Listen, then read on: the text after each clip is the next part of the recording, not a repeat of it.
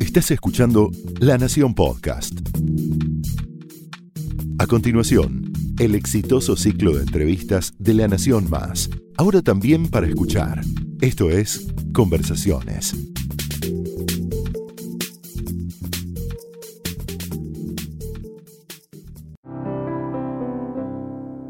Hola, esto es Conversaciones, su segmento educativo, y yo soy Luciana Vázquez. La utopía del título universitario de un empleo para toda la vida ya fue. Los cambios tecnológicos de la globalización digital, los cambios climáticos y la velocidad que están adquiriendo esos cambios están impactando en los modos en que la sociedad procesa la educación y procesa el lugar del empleo.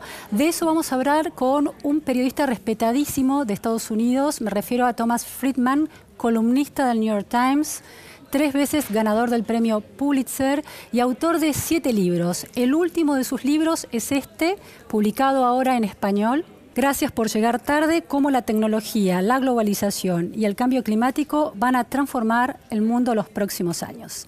Thank you so much, Thomas, for being here today in Conversaciones de la Nación. Thomas, imagine that uh, there is a teacher watching this interview or a professor at university level or mm-hmm. even parents. Mm-hmm. All of them have a huge responsibility educating people, educating children, teenagers, you know, and, and young adults. Which are the, the dots that they should connect so as to understand, understand what is happening today in our world?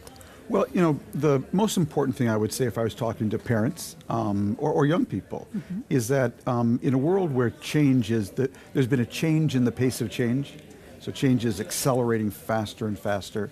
Your single most important life skill is the ability to be a lifelong learner. Mm-hmm. So when I was growing up, we only thought doctors had to be lifelong learners. You don't keep up with medicine. Today, your camera woman has to be a lifelong learner. You have to be a lifelong learner. I have to be a lifelong learner. Um, I always tell parents, mom, dad, don't ask your kids what you want to be when you grow up. Because mm-hmm. whatever it is, unless it's policeman or fireman, won't be here. Yeah. Only ask your kids how you want to be when you grow up. Will you be want to be a lifelong learner? You know, will you have that attitude? Because when once we're all sort of wired together and we're getting there, where everyone in the world will have a network connection. Yes. The biggest divide in the world will not be the digital divide. The biggest divide in the world will be the self-motivation divide. Uh-huh. Whose kids have the self-motivation to be lifelong learners um, long after they've left home and mom and dad are not there to say, Luciana, have you done your homework? Okay? okay. Because there are things you'll learn in your first year of college today that will be outdated by your fourth year. Yes. In fact, one of the problems I had writing this book was that the technology was changing so fast over the three and a half years I wrote it. I had to interview, re interview, and re interview again people because the technology I was writing about, as I was writing the book, was changing faster than I could keep up with. Do you think that teachers at the educational system or university professors are completely aware about this fastness of these yeah, changes? The, the speed of it. Some are, some aren't. You know, um, and that's a real challenge for educators today. Mm-hmm. You know, we we change as human beings. Um, if I put it on a graph, here's a graph of the pace at which human beings change mm-hmm. over time. It looks like that. So we adapt to change gradually. Here's what technology looks like, though. It looks like yeah. that. Yeah. And right now, technology is adapting faster than the average human being. The community can adapt themselves. So, our challenge as educators, as journalists, as teachers, parents, is how do we lift the slope of that adaptation mm-hmm, line mm-hmm. to meet technology where it's going? Yeah, That's the challenge for everyone in power today. And it's, it's, um, it, it, it's a challenge because yes. it means constantly learning, constantly you got to change your laws. You got to enable. When I grew up, we thought, what is the basic right? The basic right were two things retirement, so we had Social Security, yes. and health care. We finally, with Obama in America, we got Obamacare. we thought those are the two fundamental rights. There is a third right, I believe, and that is the, the everyone should have the right, that is the ability to be a lifelong learner, to take mm-hmm. college courses, uh, technical courses, their whole life. Yes. Um, because without that, um, you won't be able to keep up with a, with a, the kind of lifestyle you want to be in the middle class. To, but at the same time, in the um, educational system, there is a kind of a structure very stabilized. For example, Yes. the tenure Yes. right that teachers and professors have of uh, this idea of once they get their jobs, Yes. they have the right to keep them. Uh, no matter how good or how bad they are Right, doing yes. their job. So, we- yeah. so this is kind of very counterintuitive because um, the same time that they are educating children, adolescents, and, and young adults for the future, which will which will be very unstable. Right, yes. In their own lives, They get to be very stable. Yes. And they, they, they have a corporate, you know, fight against the state so as to give this uh, privilege. And you can already see the online people moving to online learning platforms where they're not going to put up with that. Um, Yes. Because uh, I, I gave an example in the book about uh, uh, TensorFlow. So TensorFlow is a software program for machine learning. Okay. Yes. And um, uh, I, I gave the example that when Google released it into the world, um, so if you wanted to write software for machine learning, um, you use TensorFlow. Uh, Udacity, which is an online university, had Yes. a course up in 30 days. Yes. How many universities in Argentina or America Yes, yes. had a course up on TensorFlow in 30 days? Yes. So the market eventually will drive people to these more responsive education systems. It'll have to happen. Yes. Uh, one of the challenge uh, that Latin America is facing is the um, students are entering in a massive way to the educational system in primary and secondary school, but they are not able to succeed. They are not ending the secondary Right, yes. level. And the same is happening with the university level. In the States, it's the same Yeah, case. So, yeah. do you think that technology and artificial intelligence, for example, could be a good uh, helper, a good uh, associate to, to help to personalize the education? It can help. Uh, I, give an example in the book. So in America, when you want to go to college, you have to take the SAT exam. And a lot of young people go out and hire a tutor when they're in their senior year of high school, if they can afford it, and help them with their math and verbal scores. Yes. Well, three years ago, the people who, who, who put on the SAT exam created uh, with Khan Academy an online tutor. Uh-huh. Um, so now you take the exam, or I take the exam, I get the results back. It says, Tom, you did very well in verbal. You could be a journalist maybe. Yes. But you have problem in math. In fact, it says to me, you have a problem with fractions and right angles. Yes. It then takes me to a practice site exactly for my weakness, fractions and right angles. Yes. So we're seeing these, uh, these alternatives emerging. They're, they're very exciting. But Lucian, there's nothing to replace a good teacher who inspires you and a good parent who challenges you. And that can't be done by a computer. Here, there's another question also because um, what do what should we expect from a school?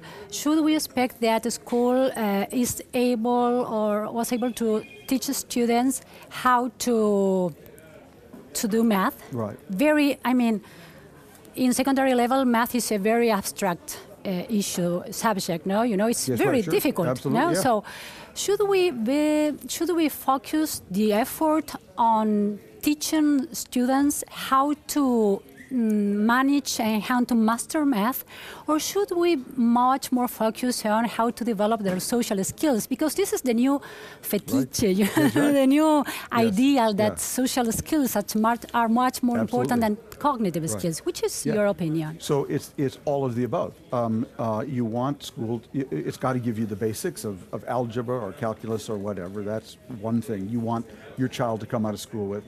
But even more importantly, you want your child to come out of school with being an independent learner, as someone who is inspired uh, to to learn on their own, because you're going to have to do that when you're out of class a lot Yes. more. And lastly, you want them to have good social skills because in the workplace today, there's so much more teamwork going on. Yes. So to have those social skills to not only work with others, but extend help for, to others and ask for help for, from others. Yes, You know, because all of us are smarter than one of us. Yes. So you really want all three of those boxes. The best schools are working on all three. Do you think that the um, uh, hegemony of the IQ is Mm-hmm. no longer a reality? Um, well, you know, I have a saying from my previous book, The World is Flat, um, and that is PQ Yes. plus CQ Yes. is always greater than IQ. IQ, Okay. yes. You give me a young person with a high passion quotient for learning Yes. and a high curiosity quotient Yes. for learning. I'll take them over the kid with a high intelligence quotient Okay. seven days a week. Okay. I believe PQ plus CQ will always trump IQ. In some way, passion and curiosity. Because then that person will always want to be learning and relearning yeah, all the time. and could you know? balance the scenario. I mean, everybody has an opportunity. Yes. Because it depends on passion and Exactly. curiosity, and, you can build this passion and curiosity. Sometimes people with IQ think I'm so smart I don't have to learn anything. Yeah, anymore, yeah, yeah, you yeah. I understand. I wouldn't know it, but I have high PQ and CQ. okay, Yeah. okay. Uh, what about uh, companies, business companies? Uh, are they more efficient at understanding these new trends in society than the educational system? Generally, yes, Yes? because uh, companies I find um, they're living right next to the hot sun. You know what I mean? The, the, a global company in Argentina, your, your, your global telecom company or a global bank here, they're competing, you know, with other global banks. So they're, they're living right next to the energy source. And that's why in my book, actually, where I learned about education was going to some of our biggest companies, like AT&T, our big global mm-hmm. telecom. And I went to their human resources department because there's a pretty good chance whatever is going on in their human resources department, Yes. if you're competing every day with Deutsche Telekom and British Telecom and Sprint and Verizon, pretty good chance what's going on in their human resources department is coming to a neighborhood near you in Argentina eventually. Yes. You know? And so that's where I, I actually go to companies to learn not about their business. I don't care what your business is. I don't care what your stock price is. I don't care what your next CEO is. But I want to know what's going on in your human resources department. Yes. Because it's always a very good lead indicator. Yes. And which kind of equation do they manage uh, or do they have decided for facing this Well, if you go to AT&T, their whole thing is lifelong learning. Lifelong? Um, they, um, they have a system where they measure your skills yes. against the skills they think you need Yes. at AT&T that year. Yes. They provide nano degree courses online for each one of those skills. They'll e- Incorporate nano degrees? in, in, inside. They'll even give you up to $8,000 a year to take the courses. uh-huh. But only one condition, Luciana. Which is? You have to take the courses at home at night on weekends on your own time, Okay. not on company time. Okay. Um, if you're not ready to do that, Yes. they have a wonderful severance package for you. Okay. Ah, okay. Uh, but if you are ready to do that, if you're ready to be a lifelong learner at AT&T, Yes. you can be a lifelong employee. Ah, interesting. So that's their bargain. That's their new social Yes. contract with their employees. and why is not? And that's coming to La Nacion. oh my God, we are ready.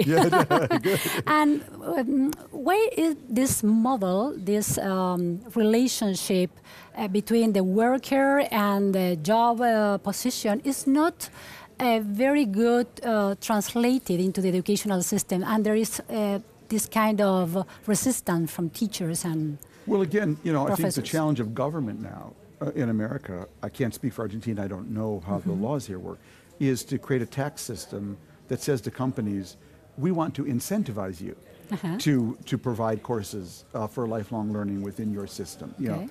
And that's the most important thing government can do right now. Make it easy. And to incent me. In America now, if I go to university, I have to pay after tax dollars for that. Yes. You know, uh, I can't write that off as a tax deduction. Well, that's crazy. I can write off the mortgage on my house. Yes. Okay, but I can't write off the, the tuition I pay I to understand. university. And what if I have to go to university every four years Yes. for a few? I mean, whatever. I mean, you know, Yes. and so we have to change our tax laws around that. And that's why I said, you know, in the past it was just retirement and health care. Now it has retirement, health care, and lifelong learning. lifelong learning. And lifelong learning is not just the hobby of an elder, No, elderly no, no, no, person. not at all. It's, um, it's an employment survival tool. The today. Michigan State Law School now has a program. I think it was Michigan State Law School where you um, you pay a little extra tuition when you go there, and it gives you the right to take online courses there for the rest of your life. Oh, interesting. So I think that's a new trend you're going to see in a lot of it's places. a trend. If you, um, if you have, if you were today a young man and you had to decide uh, which kind of university, which kind of course you, you are going to follow, do you think that the brick, the campus, the real thing campus, the brick university, uh, is no longer as uh, avant-garde that it Mm. used to be, the good uh, uni- universities, I mean, no? You know, you're paying an awful lot for the sweatshirt, the football team, you know, and the status Yes. of being at Harvard or Yale. You know. The the point I was going to make is you can get a really good education today at the University of Minnesota, where I'm from. Yes. You know, the difference between that and Harvard and Yale, I, I will tell you, is really not that much. You know. Okay. But you're paying there for the status. You're, what you're paying for when you go to a, a Harvard or a Yale or a Stanford, you're paying for the, for the right to have your first job interview. Yes. If, if you went to there and I went to the University of Minnesota Yes. and the, they're looking at our resumes, you might get the first job interview. But after that, you Yes. know, uh, the advantage ra- rapidly diminishes. yeah, you I know. understand. I understand. It's like a social Right. It's a- credential. It's a, signal. Yeah, it's a signal, yeah, This signal in yeah. Stanford, with that signal, she's smart, Yeah, let's yes. give her the first Yeah. interview. But in fact, Yeah. there's a lot of brilliant, eager, ambitious, Yes. often more, you know, uh, at, Yes. at some of our big state universities. Yes, and uh, how the because mm, there are many. mm the state has a responsibility in terms of tax, Yes, for right. example, tax Yeah. uh, structure. Yeah. Universities in terms of innovation, Yes. and what to do as in your family.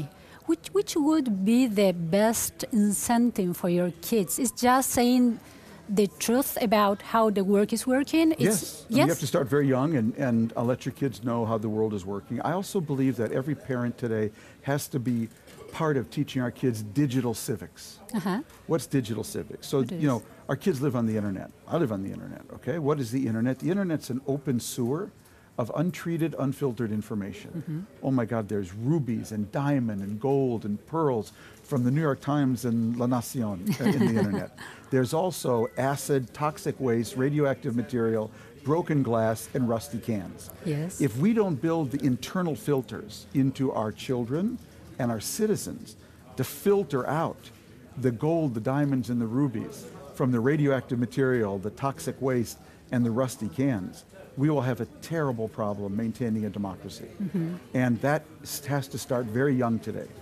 So, you know, if, your if your uh, uh, kid came home and said, Mom, I saw you interview Tom Friedman today. Um, did you know that he was arrested for shoplifting once in Minnesota? I Googled it and it was from the Minneapolis Sun Sentinel. Okay. Said that Tom Friedman was arrested for shoplifting.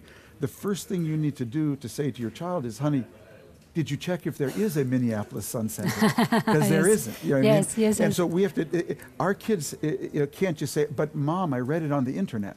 Uh-huh. And now it's, I read it there and I checked it three different places to make sure that it was true. they have you know. much more critical thinking. Yeah. Each children or each uh, adolescent should be like a journalist, Exactly. trying to You're gonna- check information. Exactly. You're going to have to go horizontally. Yes, now. yes. You can't, you can't, um, uh, because fakery now. It's just so easy to make stuff up. Mm-hmm. Yes. And so many people are doing it, and we encountered that in our last election. Yes. You know. Uh, Thomas, uh, you have said that, uh, and you have written about this in your book Yeah. and in many pieces, that, well, we don't know how, which will be the works of the future. Right. You, we know that many of the works of the present won't, will not be there in the Right. future. But how to educate, thinking of the future that we can know? And, and I'm thinking in, a, in an issue uh, especially because it is very debated here in Argentina this idea that if you motivate adolescents in secondary level, showing them how they could apply their knowledge in the um, workforce, in the work um, market, uh, in the jobs, real jobs, if they try to make and the state make a relationship between schools and companies and teenagers spend many hours per year in the final, in the uh, superior high school or the high school level, it will be better for them to be ready for this new uh, future that we Sure. do not know how it works. Uh, but there is a risk, and, and I'm asking you, is there this risk of we are too focused in the present time and how the jobs are working Yes. today, and maybe we are not foreseeing how they will work in the future. Yeah. So you are telling certain things to teenagers that will be adults in and will be working in a couple of years or in five years. So how Well, do there, there was a study I read, I don't remember where, um, it said that um, 48.6% of current jobs will not exist by 2050. yes. Something like that. Yes. I love that study. 48.6. not Point 48.5. not 48.7. Yes. But 48.6 in 2050. Oh my God. Who knows what jobs will be here in 2050? At February the 1st at 9 right, o'clock. Exactly. Your job will be gone. yes. So, uh, what I tell people is have a little faith, Mm-hmm. okay? Um, uh, because I think human creativity is boundless. So I like to send people to Airbnb. Yes. Go to Airbnb's website. You'll see two buttons to push now. One is homes. Yes. I'm coming to Buenos Aires. I want an apartment near the downtown area, near the near the Pink House. Okay. Yes. And I find that on Airbnb. Press the other button. It's called experiences. Yes. What will you find there? You'll find that 30 people in Buenos Aires are offering tango classes, Yes. uh, $35 a person with a mojito at the end, okay? 20 others are doing tapas cooking. 30 others are doing Argentinian art. Somebody's giving a favela tour right Yes, now, okay, yes, by night, okay, um, to different parts of the city, historical. You will see, and it will absolutely blow your mind, how people are monetizing their passions. Oh, nice. They're nice idea. monetizing their passions now, and you're going to be able to do that. You know, um, you know, there's a there's a camera person right there. Yes. And there's a camera. We actually don't need that camera person. Yeah. Okay. If we were doing this in the New York Times, there'd be no person. Yeah, yeah, There'd yeah. just be a camera. we have a robot over there. That's right. And you got a robot over there. Yes, yes. Now, um, I don't think being a camera person is such an interesting job. Yeah. I would much rather teach tango myself. Ah, okay, So, understand. so these these jobs, people say, oh, the jobs are going well. well a lot of the machines are going to do the boring stuff. Yes. Now, you know, and and that's going to unlock your potential to do a lot more of the exciting stuff. But it will take more self motivation. No one's going to punch your card nine to five. Yes. You know, it Yes. will. There's Self-motivation. there's one thing I can't change. yes. It does take more self motivation. yes. So, You can't just show up. So what you're saying is that in some way, artificial intelligence robo- robots are going to win the race to these boring jobs, these uh, very routine uh, things. Yes. And we have an opportunity in the passionate That's thing. the most human things. The most human things. Okay. And- you- the- and when you say you're more human, is teaching profession, for example, and which kind of other? teaching, um, uh, teaching things you love. Mm-hmm. I could teach journalism. I love teaching writing, how to write an opinion column, for instance. I mean, um, Healthcare in these right. nurseries. Taking care of uh, of another human being. Yes. Um, we'll become, for our generation in particular, we have a we have a, a lot of us are going to retire. And I'm Yes. 65. You know, I'm, so I was a baby boomer. We say. Yes. And who's going to take care of us in 10 years? Yes. It's going to require a lot of people. And how much will I pay for the person who takes extra good care of me if Yes. I can? You know what I Yes. mean? Or my parent, the same thing. I think there's going to mill. You know, my, my teacher Dov Seidman likes to say, first we work with our hands. We work with our hands. Yes. Then we work with our heads. Yes. In the future, we'll work with our hearts. Ah, okay. We're going from hands to heads to hearts. and do you think that the market will be able to to develop a whole industry, a whole it sector? already is. Yeah. Go to Airbnb. You will you will be amazed what people in Buenos Aires are doing right now to monetize their passions. Ah, okay. Okay. Last question. Please. Uh, I am afraid that this monetizing of passions will be much more insecure uh, in terms of uh, workers' rights. Right. For example, what do you think? It, it, it will be, and that's why we need to change regulations. Mm-hmm. Okay, we have to adapt our law. Our, our, our laws are now adapted for nine to 5 Okay, union, I come, I punch in at nine, I check out at five, and I'm probably pretty bored because all I'm doing all day is the same repetitive motion, whatever it Yes. is, or writing, you know. Um, that system is over. Okay, it's, it's disappearing. Yes. And that system had a whole set of rules and regulations around it. We now need a new set of regulations for the new world. Eh, think of the transition we're in. Let's say I um, was a cameraman here at La Nacion, Yes. and I'm in the union. Monday to Friday, I'm with labor. Yes. I'm with labor. But on Saturday, I drive for Uber. Uh-huh. And on Sunday, I rent my child's spare bedroom out on Airbnb. Okay. On weekends, I'm with Capital. Yes. I'm with Capital. Yes, okay? yes. So that's why our politics is all mixed up. Okay. Because on Monday to Friday, I'm with labor. Yes. I want high regulation. Yes. Saturday and Sunday, I'm with Capital. I want low regulation. Yeah, yeah. And you are self-motivated right. and you are an entrepreneur. Exactly yeah. right. Yeah, and yeah. so so we haven't made our politics hasn't made the adjustment to this new, much more messy world where we have multiple work identities. Yes. But there's a gap between the speed of technology Exactly. and the speed of uh, social technology. Exactly. Claro. Yeah. Yeah. And that's a real problem. Yeah. Thank you so much, My Thomas. It was very interesting. I enjoyed it. Fue Thomas Friedman en Conversaciones de la Nación.